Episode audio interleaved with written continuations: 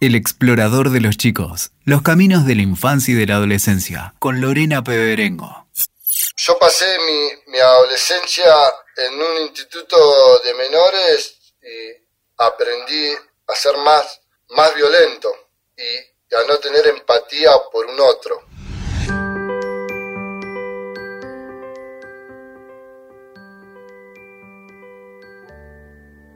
Muy bienvenidos. Esto es El Explorador de los Chicos. Hoy los invitamos a compartir el episodio 32 de este ciclo dedicado a transitar los caminos de las infancias y adolescencias. Soy Lorena Peberengo y esta es una investigación periodística que tiene como propósito explorar por qué se impone la violencia en el encierro y se vulneran los derechos.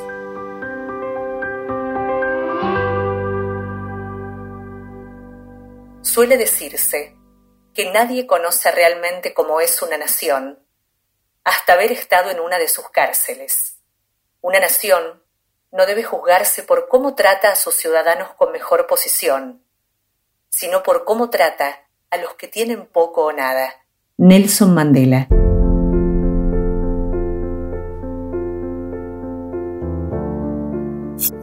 Yo creo que la cárcel también es un depósito de basura social. En la cárcel se deposita todo aquello que se desprecia socialmente, que se desvaloriza. Aquellos que van a encarnar la explicación de todos los problemas sociales. La cárcel es una marca en la biografía de los seres humanos muy difícil de borrar. Ana Laura López, socióloga, integrante del grupo de estudios sobre sistema penal y derechos humanos del Instituto Gino Germani de la Universidad de Buenos Aires e integrante del Registro Nacional de Casos de Tortura y Malos Tratos. Mandela pasó 27 años de su vida encarcelado como parte de su lucha por la paz, la igualdad y el respeto a los derechos humanos. En reconocimiento a su trayectoria y padecimiento en la cárcel, la ONU, Organización de Naciones Unidas, adoptó en 1955 las reglas mínimas para el tratamiento de los reclusos que fueron actualizadas por última vez en 2015 en la Asamblea General de la ONU y renombradas Reglas Nelson Mandela. Estas reglas establecen la prohibición absoluta de la tortura y los tratos crueles, inhumanos y degradantes, y proponen una serie de medidas mínimas que los estados deben adoptar en materia de condiciones de detención. Estas expresan que el sistema penitenciario no deberá agravar los sufrimientos que implican la privación de la libertad, que todos los reclusos serán tratados con el respeto que merecen su dignidad y su valor intrínseco en cuanto seres humanos, que nadie será sometido a tortura ni a tratos crueles, inhumanos o degradantes, que se deberán reducir al mínimo las diferencias entre la vida en prisión y la vida en libertad. En el encierro, nada de esto se cumple la cárcel de mi país no es muy diferente a otras de América Latina. Allí crecen niños hasta los 5 años de edad junto a sus madres presas, adolescentes en institutos de menores y jóvenes en la cárcel, cuyos derechos no son respetados. Los sujetos que llegan a la cárcel son sujetos marginales, empobrecidos, excluidos. La cárcel, lejos de revertir esa condición, estructural, lo que va a hacer es reafirmar.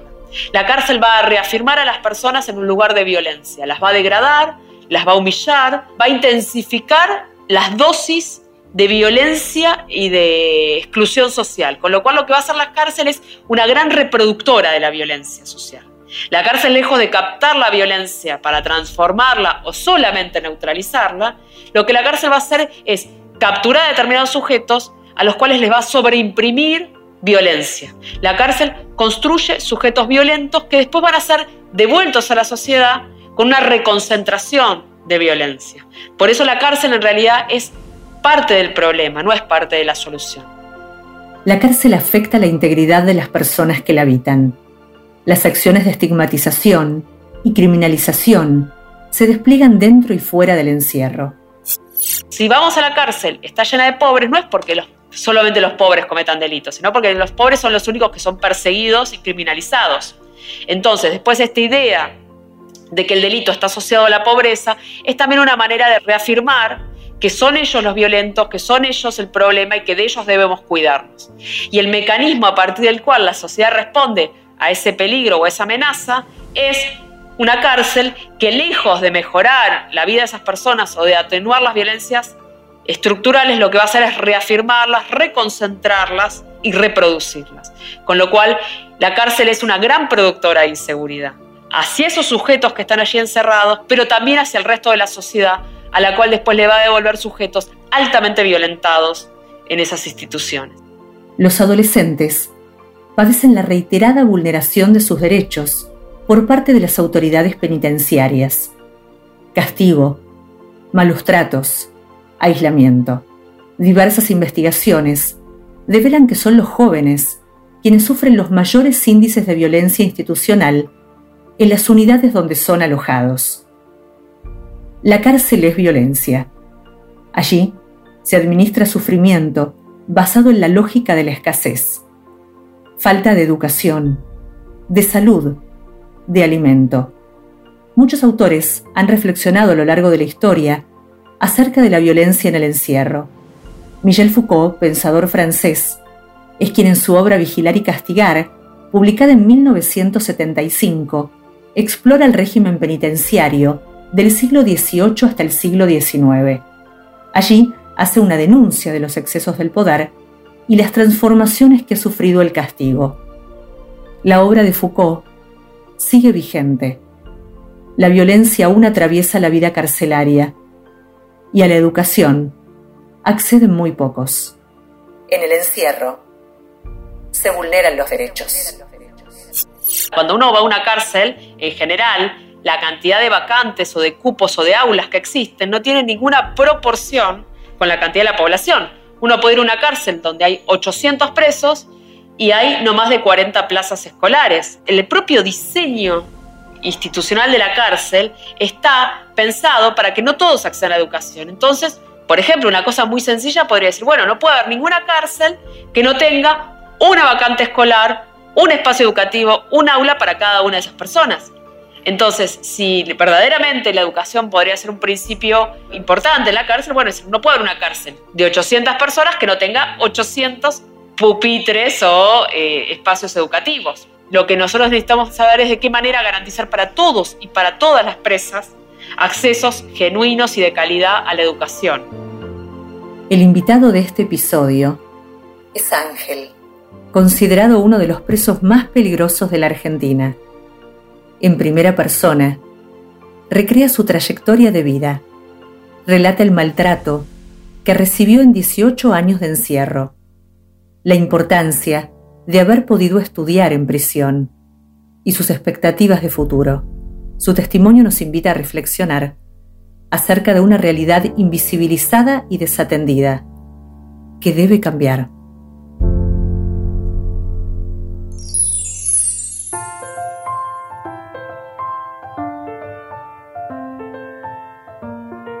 Ángel ingresó a los 14 años a un instituto de menores. Luego desembarcó en la cárcel. Fue trasladado y alojado en más de 50 unidades penitenciarias de la provincia de Buenos Aires. Logró la libertad y volvió al encierro. Hoy tiene 42 y en un año cumple su última condena. En estos años sintió que estuvo cerca de recibirse de preso. Se recibió de sociólogo. En la actualidad está cursando la diplomatura en arte y gestión cultural en la unidad 48 donde está alojado. Allí funciona una sede de la Universidad Nacional de San Martín.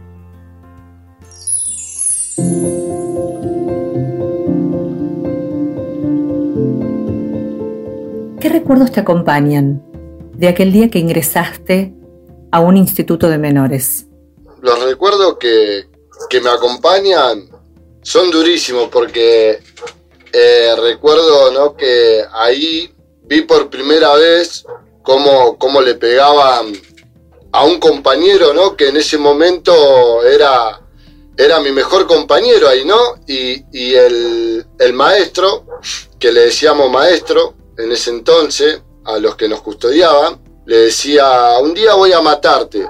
Y esa frase me revivió los fantasmas del pasado, ¿no? Eh, lo había escuchado un montón de veces cuando mi papá venía borracho y le pegaba a mi mamá. Y le decía, un día te voy a matar.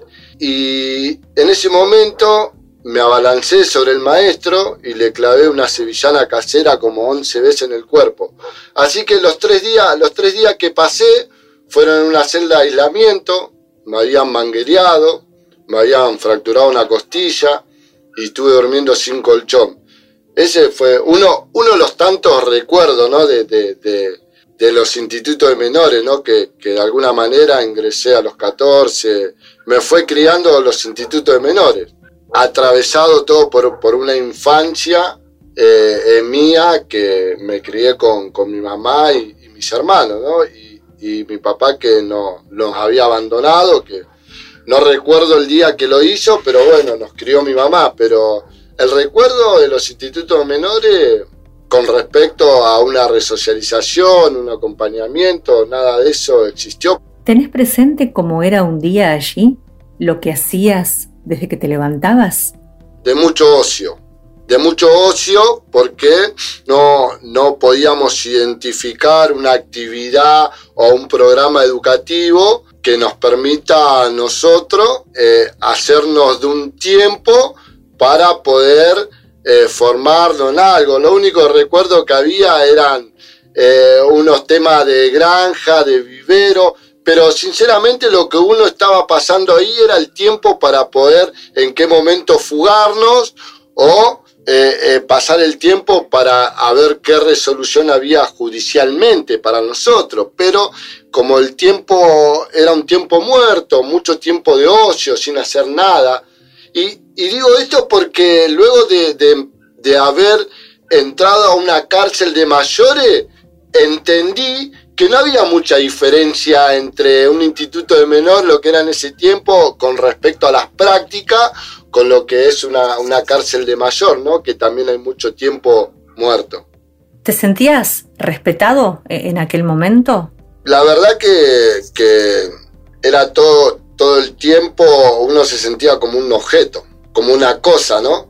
Porque el respeto que tenía que ver con lo que implicaba el tratamiento, no, como le dije antes, no existía, eran totalmente, eh, atentaban contra la dignidad eh, todo el tiempo, ya con decirle de que eh, he estado muchas veces desnudo, sin ropa, en, un, en una celda de aislamiento varios días, eh, o que me hacían desvestir en cada horario que venía el recuento y que no entendía por qué me tenían que hacer desvestir y esas prácticas. Entonces, eh, creo que eh, me sentía humillado más que respetado.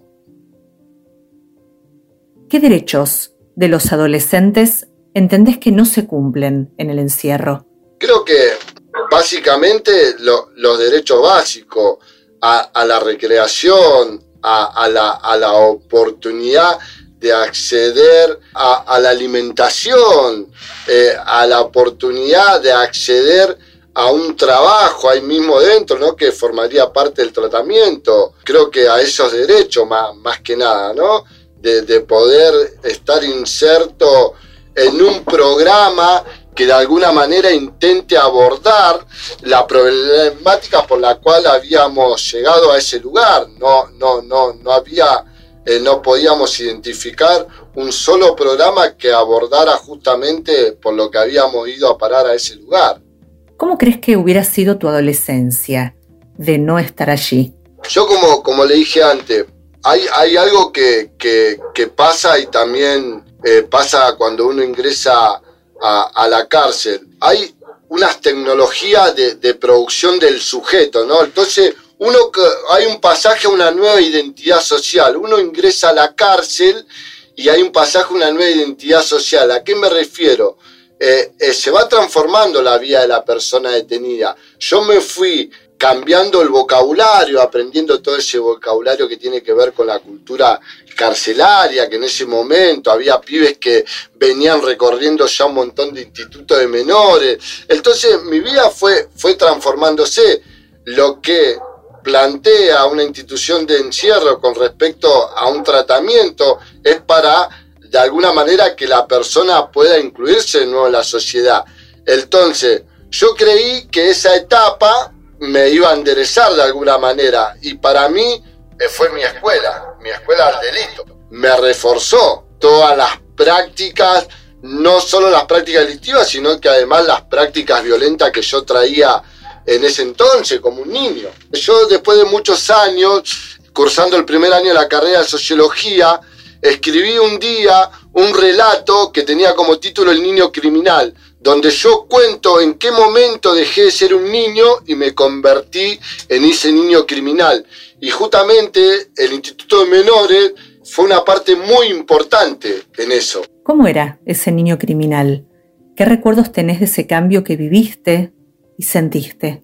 Yo siempre digo que, que muchos de los que estamos detenidos tenemos un mismo denominador común, todos tenemos una historia atrás de, la infancia dura, ¿no? En mi caso, eh, justamente eh, uno de los primeros indicios en que yo dejé de ser un niño fue cuando eh, de tanto ver a mi papá que venía borracho y le pegaba a mi mamá, eh, y yo estaba jugando a las bolitas en ese momento y cuando veía el auto de él parado en la puerta, dejaba todo y me iba corriendo porque yo sabía que era seguro y entraba y le veía que él le pegaba a mi mamá. Eh, bueno, y un día eh, yo que tenía un castillo de Grayskull, de He-Man, era mi, mi dibujito favorito en ese tiempo, y escondí un cuchillo y dije, cuando venga de nuevo un día mi papá, lo voy a matar. Y llegó ese día que volvió de nuevo y se bajó del auto y pasó por adelante mío y, y, quedé paralizado, le tenía miedo y no hice nada.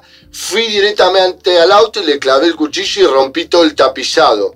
Ahí fue la primera vez que sentí. Y después, pasados los meses, otro día repitiéndose la misma situación, por primera vez tomé coraje y me metí en el medio y le dije, vos nunca más le vas a pegar. Bueno, ese fue el día que él desapareció, no vino como por seis meses y cuando volvió eh, me pidió perdón y yo ahí me largué, me largué a la calle y ya cuando tenía 15 años para 16 él ya me tenía terror porque sabía que yo andaba allá en la calle, andaba en el mundo delictivo, había salido del instituto de menores, era la segunda vez que había salido del instituto de menores y me fui criando así. Entonces yo ahí cuento un poco también cómo el momento de ser un niño, por eso todos, muchos de nosotros tenemos un denominador común que viene arrastrándose en nuestra infancia, de, un contexto violento, de un montón de situaciones de abandono, y esto se lo digo porque en los 18 años que llevo detenido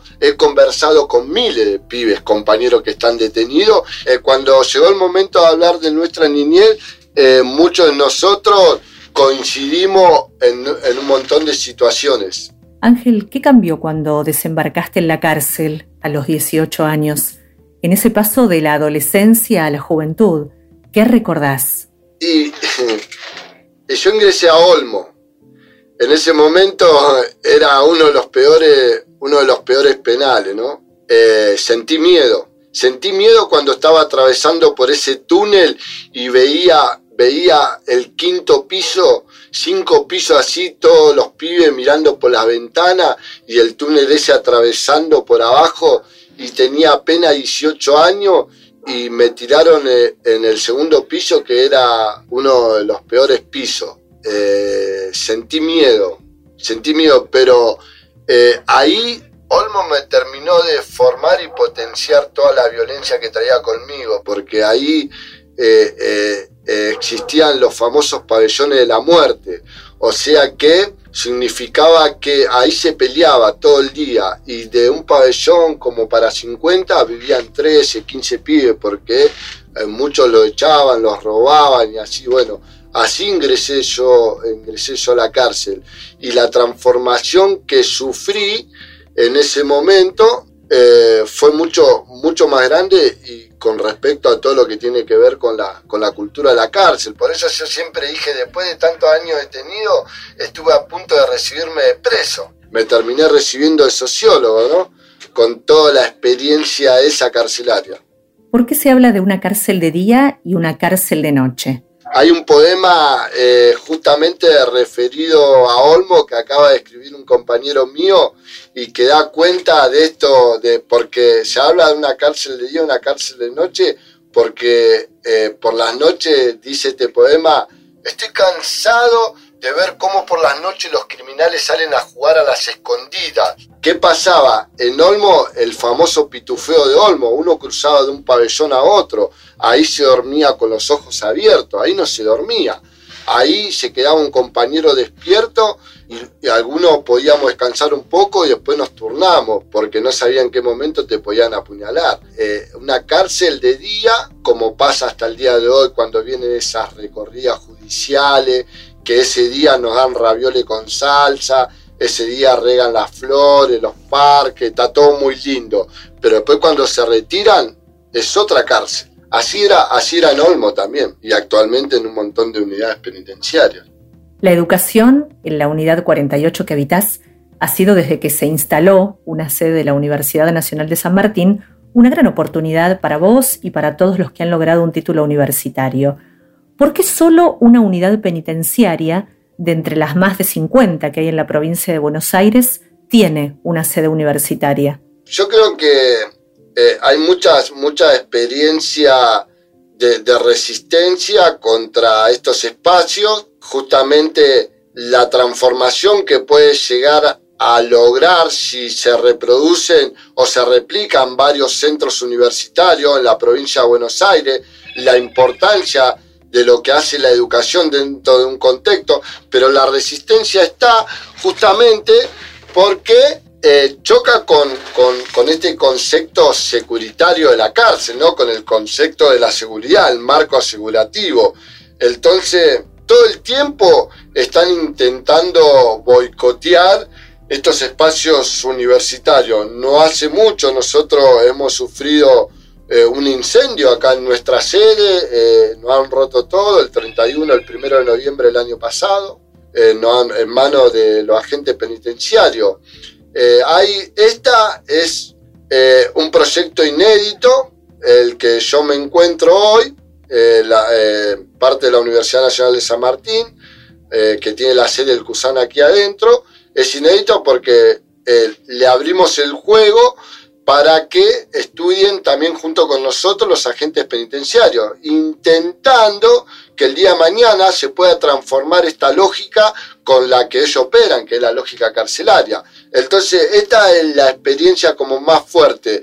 Después hay tres experiencias más universitarias en todo el resto de los 56 penales que hay, pero no alcanza, son muy pocas. ¿De qué manera se manifiestan los impedimentos?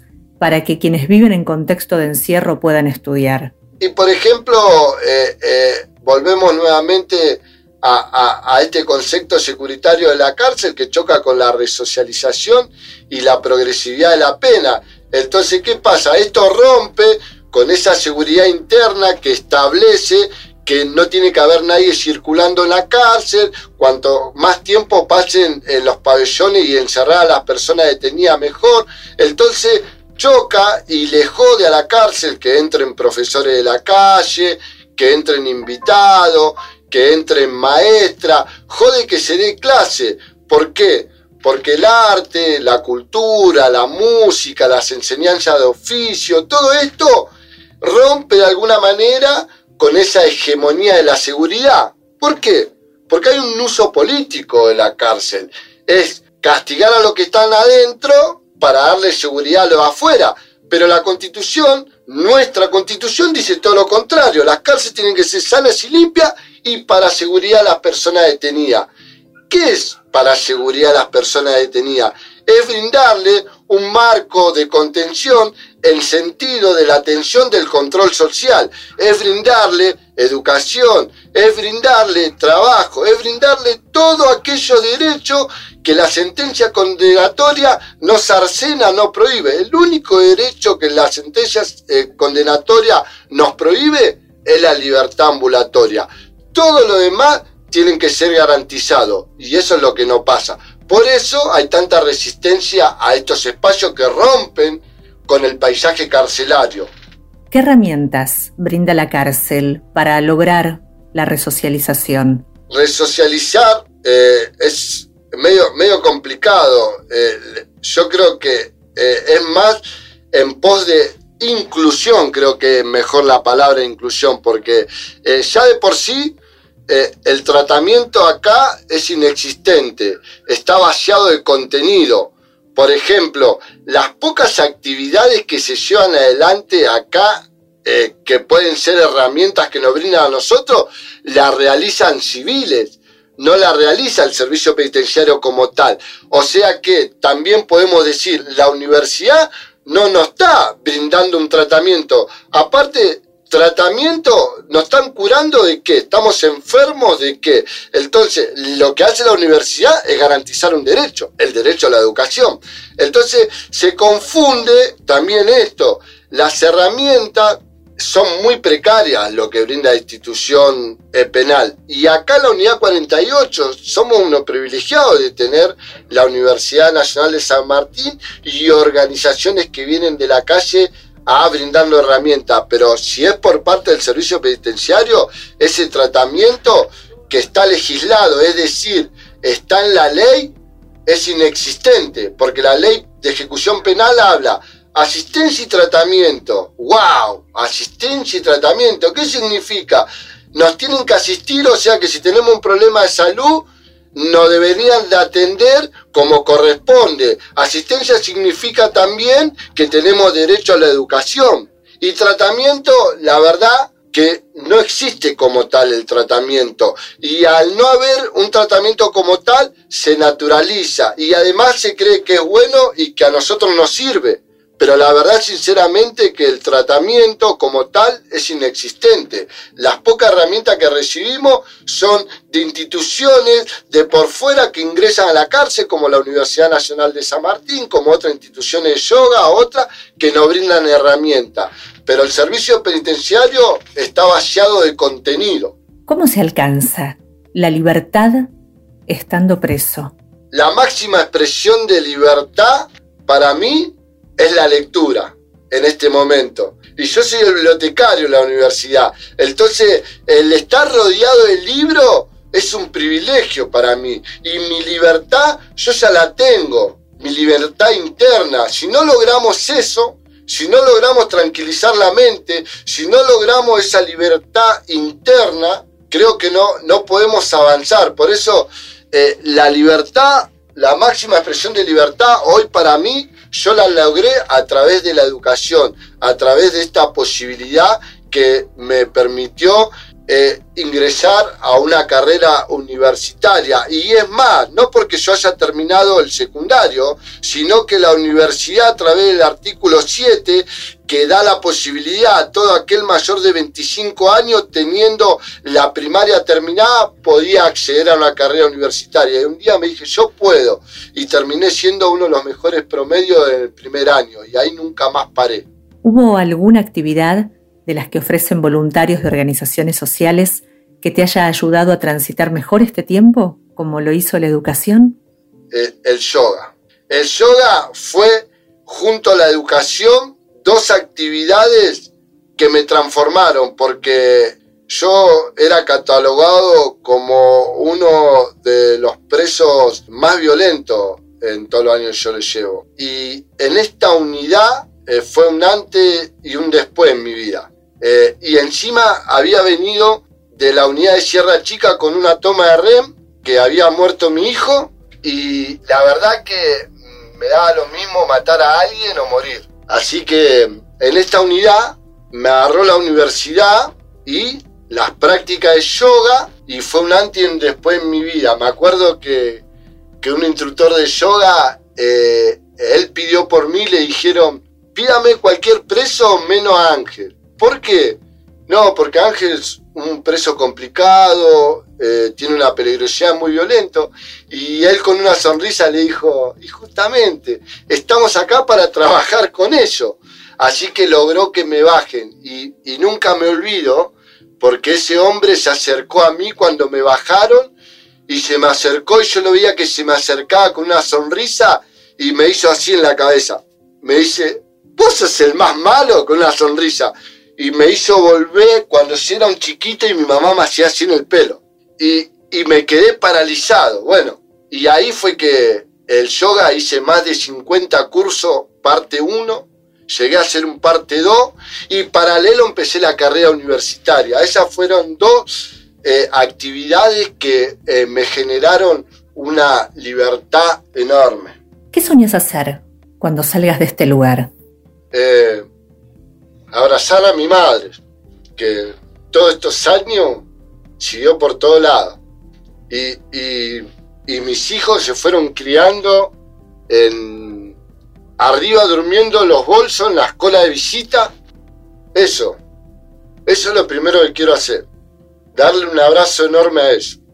Eso lo, cuando me acuesto todas las noches, pienso en eso, porque también mamá está grande y y no quiero que la ley de la vida me encuentre a mí acá adentro y me llegue la mala noticia, que lo hemos vivido con un montón de compañeros y yo todavía no me pude ir.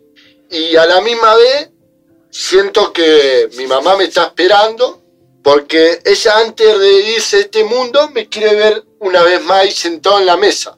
Y yo sé que eso es así, es real, porque esa protección que tuvo con nosotros siempre ella quiere verme una vez más sentado ahí en la mesa y no se va a ir tranquila hasta que no me vea en libertad.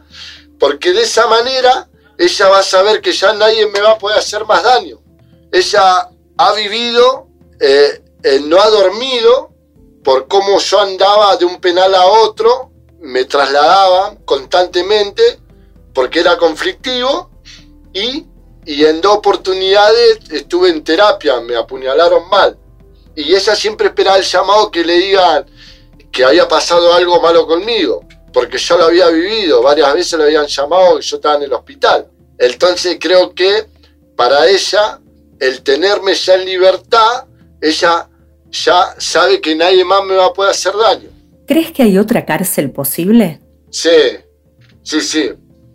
Hay que cambiar justamente, hay que salir del paradigma de tratamiento y hay que rever el paradigma de los derechos, de la justicia social, de restituir derechos. Creo que eh, viendo con ese paradigma también rompería un poco esta visión que hay de una parte de la sociedad de que la cárcel es el otro lado de la sociedad, ese es el lado oculto, ese es el lado que no vemos, es el otro lado del espejo. Sin embargo, la sociedad, la cárcel es la sociedad, solamente que expresada en un ámbito cerrado. Es una comunidad que es parte de la sociedad. Si empezamos a ver desde ese sentido, se pueden lograr cambios. ¿Por qué? Si seguimos teniendo la mirada que la cárcel es el lado oculto, seguimos naturalizando, seguimos legitimando los horrores que pasan aquí adentro de la cárcel. Y créame que yo siempre pienso, personas tan formadas de la sociedad no pueden hacer esta cuenta que cuanto más violentos sean con las personas que venimos a cumplir una condena, en algún momento nos vamos a ir. Y el día menos pensado, estamos al lado de ellos, en una parada de taxi, en, en una cafetería, en un restaurante. Entonces, si seguimos con la mirada y naturalizando los horrores que pasan dentro de los contextos carcelarios, seguimos legitimando toda esa violencia que aquí ocurre, estos hechos se van a seguir reproduciendo a lo largo de la historia. ¿Qué sentís que aprendiste en la cárcel? Valores, muchos valores. Eh, el amor, el perdón. El perdón de alguna manera me sirvió porque después de muchos años, un día me senté con mi papá y le pregunté por qué él le pegaba a mi mamá. Y lo pude perdonar. Yo lo tengo vivo y es mi papá. Y me ha venido a ver un montón de tiempo y hemos tenido una charla de hombre a hombre y entendí que el perdón es dar al otro y al mismo tiempo darse la oportunidad de rectificar errores. Yo también abandoné a mis hijos, solamente que de otra manera, pero también cometí el error. Entonces, el perdón, el amor, a mí me hablan de amor, ¿qué es el amor? ¿No? Entonces, sobre todo, muchos valores, la solidaridad, la familia, el respeto, la tolerancia, todos esos valores que hoy eh, los he incorporado fueron parte de mi proceso de transformación. Y justamente a la misma vez hoy formo parte de una comunidad universitaria y un día, en el 2008, hice un dibujo ahí en el centro de estudiantes, que todavía lo tenemos, dibujamos eh, la figura del Eternauta, aquella historieta de Jorge Otterger, ese desapareció en la última dictadura, él y sus cuatro hijas, y plasmamos una frase que dice creando conciencia colectiva, porque creo que la organización va a ser una de las que nos va a brindar más posibilidades luego de la vida en libertad. Nos va a permitir vivir con dignidad, porque creo que solo mucho no vamos a lograr. Entonces también es una invitación a pensar de manera colectiva. Y eso es un poco lo que todo el tiempo nos estamos empapando, esta característica de compañerismo, de solidaridad en esta comunidad con todos los valores que la universidad misma nos transmitió, es lo que hoy eh, he aprendido. Si hoy te encontraras con Ángel a sus 14 años que está por ingresar a un instituto de menores, ¿qué le dirías para que pueda transitar de la mejor manera su paso por el encierro? Bueno, eh, eh, lo, hago, lo hago cotidianamente, acá mismo, eh, en esta unidad, y si me tuviese que trasladar a un instituto de menores, buscaría decirle, inculcarle justamente que busque el camino, el camino de la educación, que, que fue algo que para mí no fue prioritario. ¿Por qué? Porque muchos de nosotros sufrimos mucho desenganche en nuestra trayectoria educativa por un montón de cuestiones. Entonces es como esa historia del elefante encadenado de Jorge Bucay, ¿no? Que ese elefante estuvo atado a esa estaca de madera y un terrible animal así, uno dice, ¿y por qué no se suelta terrible animal? Bueno, porque desde chiquito ese elefante tiró, tiró un montón de veces y en su registro interno cree que no puede. Entonces nosotros, yo mismo, creí que nunca, jamás iba a poder acceder a una carrera universitaria. Y sin embargo hoy me recibí de sociólogo. Entonces lo que le inculcaría lo llevaría también a esa metáfora del elefante encadenado, ese registro que por ahí uno eh, eh, eh, nunca más intentó es lo que le pasa a un montón de chicos. Nunca más intentó, nunca más cuestionó esa realidad. Entonces, todo el tiempo acá, en esta comunidad universitaria, recibimos a los nuevos ingresantes y yo soy uno de los que lo acompaño porque yo entiendo que no solo se le tiene que garantizar el derecho, sino que tiene que haber un acompañamiento de esos compañeros para insertarse en esta comunidad universitaria, que para eso es algo nuevo, como lo fue para mí esta nueva identidad de estudiante universitario, muchos no dimensionan lo que significa, pero rompe con esa identidad, con todo lo que tiene que ver con la cultura carcelaria de la persona detenida. ¿Cómo crees, Ángel, que podemos colaborar como ciudadanos para transformar esta realidad y que se respeten los derechos de los adolescentes, jóvenes y adultos en el encierro? Hay algo que verdaderamente funciona, y lo digo por experiencia, un montón compañeros, son las redes humanas. Ya hemos visto que a lo largo de toda la historia de la cárcel, la pena privativa de libertad fracasa. La ejecución de la pena, lo que se propone, no alcanza a lo que se propone hacer con las personas que vienen a cumplir. Bueno, entonces, eh, esa red social, esa red humana, esas organizaciones sociales que funcionan en la calle, que te pueden decir, che, el día que salí, mirá, te conseguí un laburo en una cooperativa. No es mucho, pero te va a ayudar para vivir, eh, porque hemos visto el abandono que hay cuando uno recupera su libertad. Entonces, en esta escuela del delito, como lo son un montón de cárceles, porque no tienen una universidad, no tienen esa red social que los puede contener, incluso los mismos familiares, los mismos amigos, creo que eso es lo que funciona, la red humana, la red social, las organizaciones sociales, esa gente que lo puede a uno acompañar en ese tránsito tan importante que es cuando uno recupera la libertad. Porque hemos visto que ni el patronato deliberado funciona, ni el patronato deliberado, un patronato deliberado inexistente, por todos estos compañeros que ya son residentes por tercera, cuarta vez y que han vuelto de nuevo basándome en esas experiencias le estoy hablando. Y le estoy hablando de todos los compañeros que han recuperado su libertad y muchos de ellos están trabajando en la Universidad Nacional de San Martín. Muchos de ellos están trabajando en eh, eh, plantas recicladoras de basura acá en los barrios acá al frente. Eh, entonces, esa red humana, esa red social, esa red de contención es la única que de alguna manera funciona con efectividad. Y ahí se ve el verdadero acompañamiento, la verdadera contención. ¿Y cómo se puede cambiar la lógica del encierro para que no haya violencia, abusos y maltrato? Hay una precariedad en cuanto a los controles. Eh, este sistema punitivo no está puesto en crisis porque justamente eh, no solo los medios de comunicación, sino que hoy también el sistema judicial legitima la perversidad de este sistema. Eh, creo que acá lo, acá lo hemos visto. La inserción de instituciones como hoy está trabajando el Ministerio de Justicia acá adentro, la Comisión Provincial por la Memoria, eh, la, Comisión de la Tortura, están trabajando ahí adentro, hoy acá se vio una transformación y esto sucedió luego del motín que hubo el 31 de octubre del año pasado. Eh, nosotros pudimos ver hoy cómo hay una dinámica distinta, incluso de trabajo de los propios agentes penitenciarios.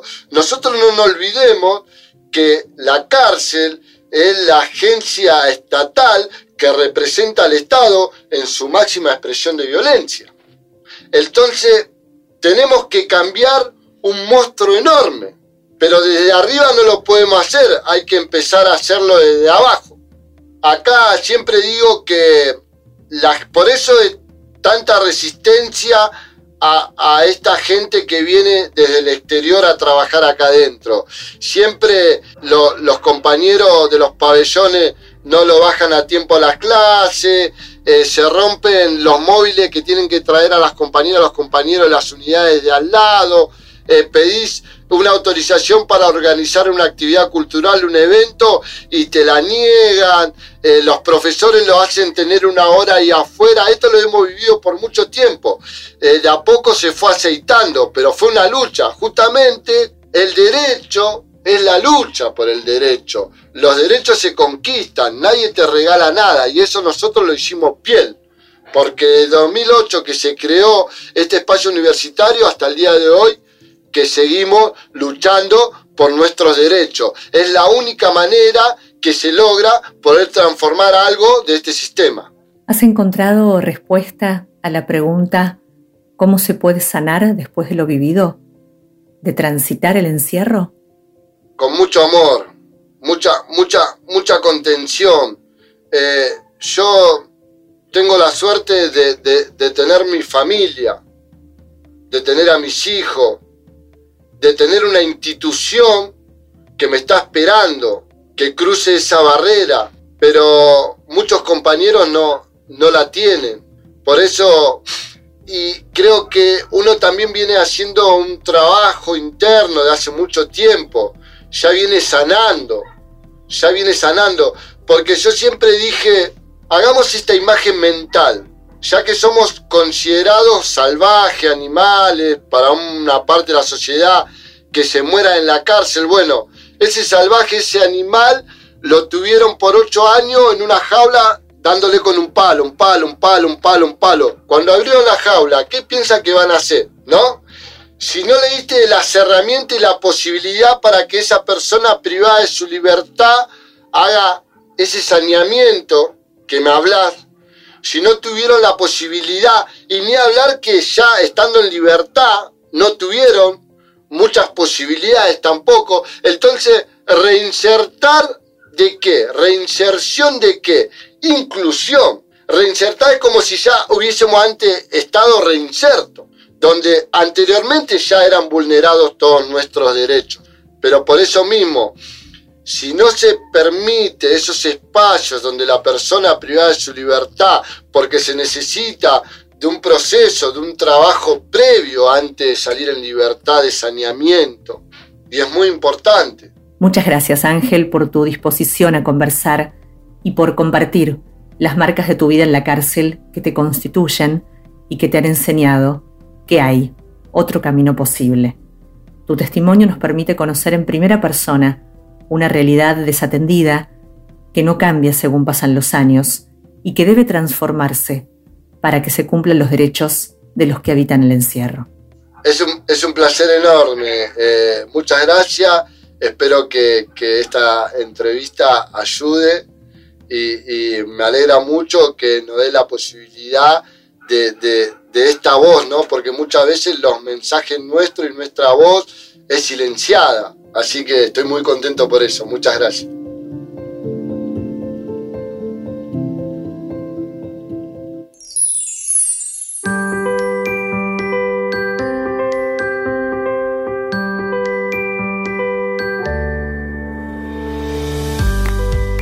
miles de personas habitan las cárceles, donde la violencia, las malas condiciones de vida y la falta de educación son la norma. El abuso, las carencias, la violencia doméstica, la falta de amor, forman parte de las trayectorias de quienes viven en contexto de encierro. La mayoría de los detenidos no han terminado la escuela primaria al momento de llegar a la cárcel y completan sus estudios a lo largo de su condena. Las posibilidades allí de iniciar estudios universitarios no están al alcance de todos. Si alguien es encerrado y despojado de sus pertenencias, si es obligado al ocio forzoso, violentado y maltratado, es difícil pensar que esa realidad diaria que vive no lo vuelva más violento. La cárcel es una reproductora de la violencia social, que devuelve a la sociedad a quienes vivieron en el encierro más violentos. El sistema penitenciario agrava los sufrimientos que implican la privación de la libertad. Brindar educación a los adolescentes y jóvenes durante el encierro no es únicamente respetar un derecho fundamental, es también una práctica de la libertad. El relato de Ángel nos invita a reflexionar, nos interpela y nos conduce a un mar de interrogantes en busca de respuestas. ¿Por qué las reglas Mandela no se aplican plenamente? ¿Acaso no podrían contribuir a cambiar lo que hasta ahora ha sido el sistema carcelario y su política de castigo? ¿Por qué si las medidas privativas de libertad tienen por objetivo proteger a la sociedad contra el delito y reducir la reincidencia, no se les brinda a quienes habitan en contexto de encierro educación, formación profesional y otras herramientas de capacitación para alcanzar la vida en libertad. ¿Es posible transformar la lógica carcelaria y lograr que la prisión deje de ser un lugar que atenta contra la dignidad humana?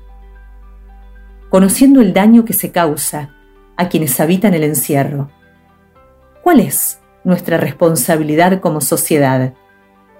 seremos capaces de comprender que si todos gozan de sus derechos, la sociedad sería más igualitaria, más justa y menos violenta?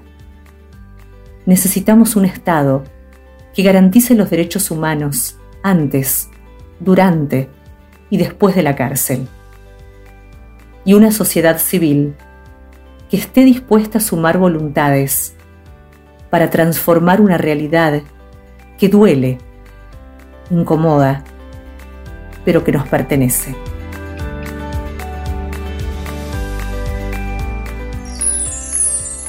Los invitamos a seguir conectados en Instagram. Nos encuentran con el nombre Explorador de los Chicos, y también en Instagram, en explorador-cultural. Nos reencontramos muy pronto. Hasta entonces. Escuchaste El Explorador de los Chicos. WeToker. Sumamos las partes.